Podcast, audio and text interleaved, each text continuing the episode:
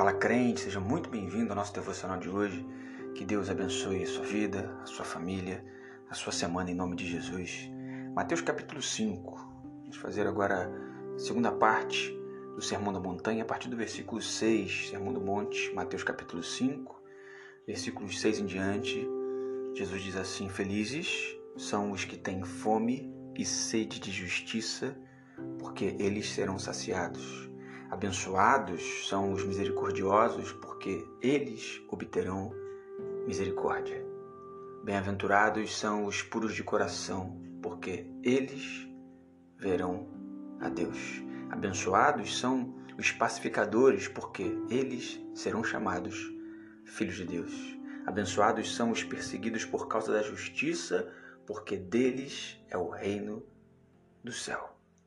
Mais uma vez, seguindo a ótica totalmente contrária ao padrão, ao status quo social, aquilo que muitas vezes se prega, se anuncia, se vende como correto. Jesus então vem dizer: Bem-aventurados os que têm fome e sede. Se você recortar mais uma vez o contexto, fica um discurso além de duro, um tanto quanto louco. Como assim felizes, abençoados, bem-aventurados os que têm fome e sede?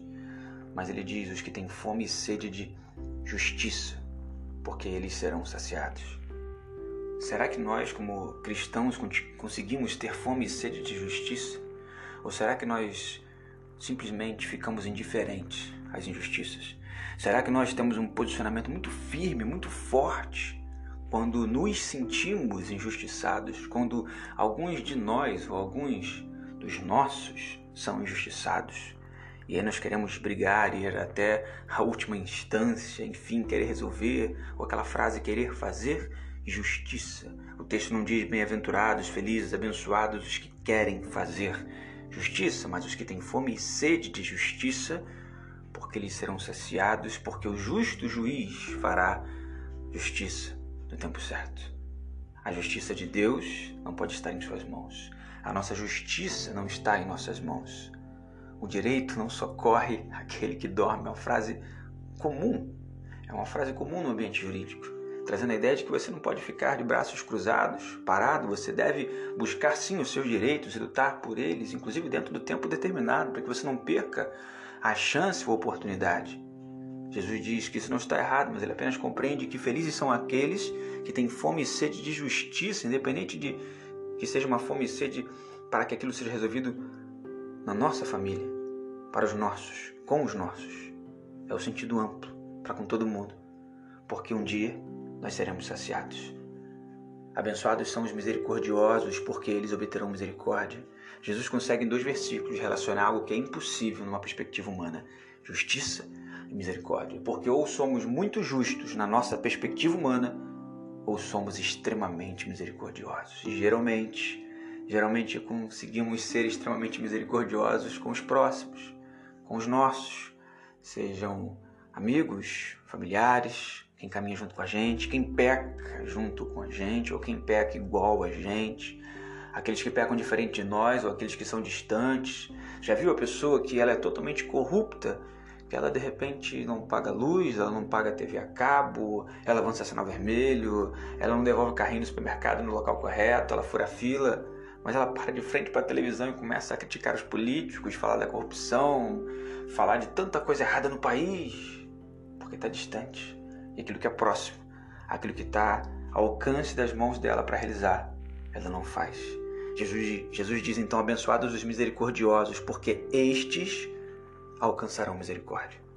Jesus não quer que sejamos os juízes que queriam apedrejar a mulher adulta. Jesus quer que sejamos o braço que estende a misericórdia, dizendo sim com uma ressalva: não peques mais. Mas antes, onde estão os teus acusadores? Jesus será misericordioso com aqueles que caminham em misericórdia. Abençoados são também os puros de coração, porque eles verão a Deus. Jesus certa vez diz então: Deixai vir a mim os pequeninos, porque dos tais é o reino dos céus. No ambiente espiritual, se enxerga com o coração e não com os olhos. Jesus diz então: Bem-aventurados, abençoados, felizes os puros de coração, porque estes conseguirão enxergar Deus.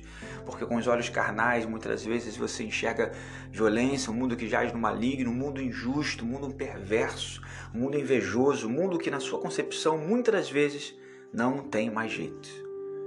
Bem-aventurados os puros de coração, não os inocentes ao extremo, não aqueles que não enxergam a vida, não aqueles que tudo é maravilhoso, tudo é lindo. Jesus não está falando disso. Jesus está dizendo aqueles que conseguem enxergar com o coração. Porque é com o coração que se enxerga Deus e não com os olhos da carne. Abençoados os pacificadores, porque eles são chamados filhos de Deus. Será que você tem sido filho de Deus? Será que quando chega a sua fala, será que quando você está presente, chega junto contigo a paz ou a discórdia? Você é aquele que traz a confusão ao ambiente ou aquele que traz a solução? Quando você chega e abre a boca, vem sempre palavra de paz ou palavras de ódio. Os pacificadores, aqueles que compreendem, não intelectualmente, mas vivendo, a paz que excede todo entendimento. Em meio ao caos, em meio à dificuldade, em meio ao sofrimento, em meio a problemas sem solução, Cristo chega como a paz que excede todo o entendimento. Nos diz então: abençoados são os pacificadores, porque eles serão chamados filhos de Deus. Não espere recompensas, não espere vida fácil, porque se você tiver fome e sede de justiça, caminhar em misericórdia, ser puro de coração e buscar a paz, muito provavelmente você será perseguido por causa dessa justiça.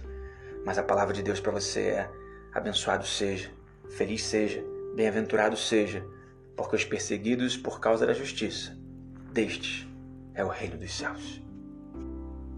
Que Deus te abençoe poderosamente, em nome de Jesus.